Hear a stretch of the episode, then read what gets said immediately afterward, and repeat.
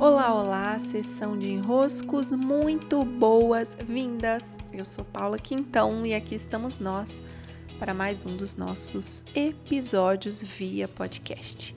Por aqui, acabei de publicar no Instagram, nesse segundo, a proposta e as inscrições abertas para o Espírito Selvagem Travessia de Inverno 2022 são 13 semanas de travessia e assim, espírito selvagem é aquele momento em que a gente se conecta com o que há de mais natural em nós e vamos juntas vivenciar essa esse estabelecimento ou esse restabelecimento das bases que nos mantém em conexão.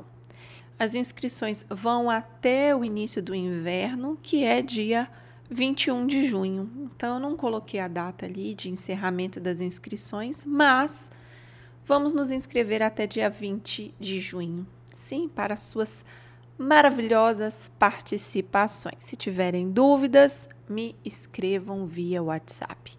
E no nosso desenrosco de hoje, eu quero trazer uma rápida vivência, rápida e intensa vivência que tive aqui nos últimos dias.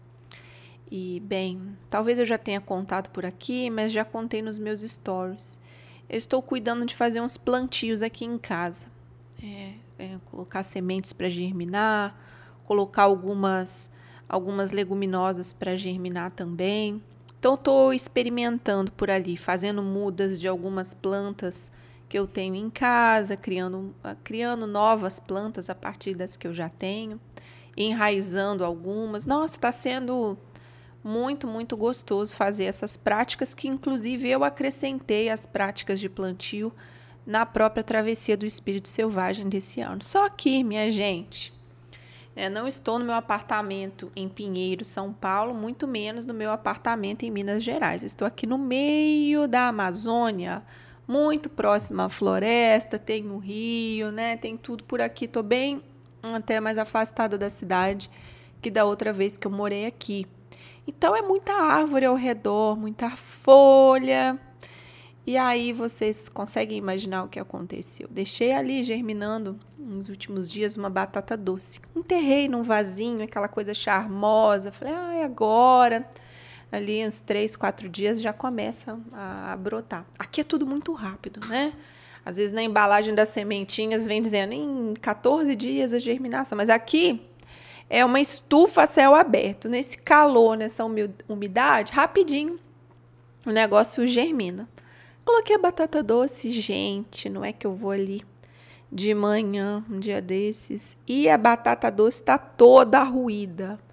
Nossa senhora, eu já fiquei apavorada. Falei, meu Deus, não posso plantar nada, vai vir bicho aqui.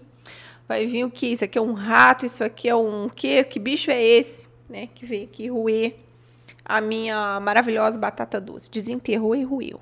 Será um curupira, né? Pensei.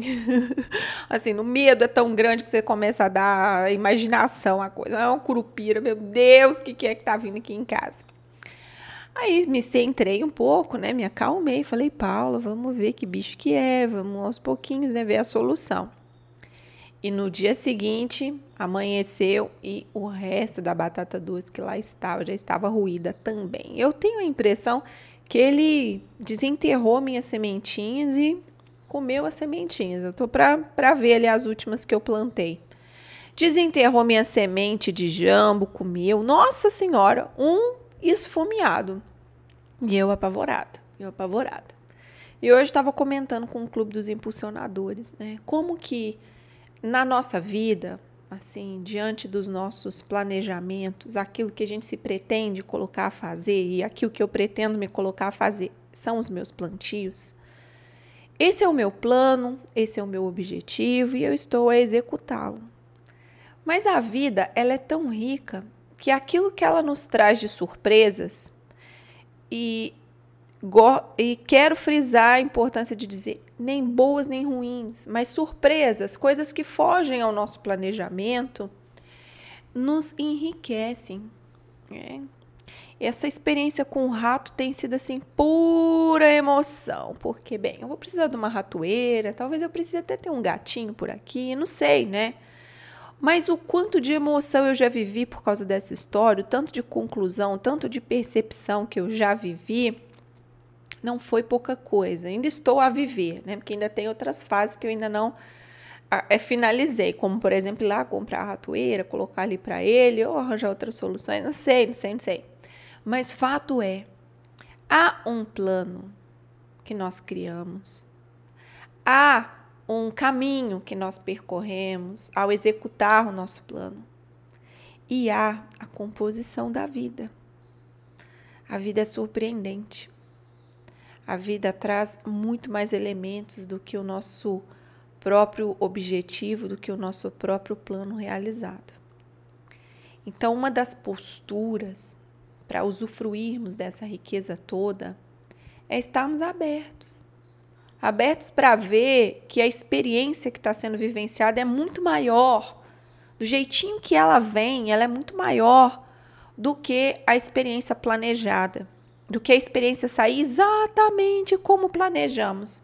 Porque aí não tem surpresa, porque aí não tem eu lidando com questões que eu não imaginava, porque aí não tem esse movimento todo dentro de nós por causa das surpresas que a vida traz.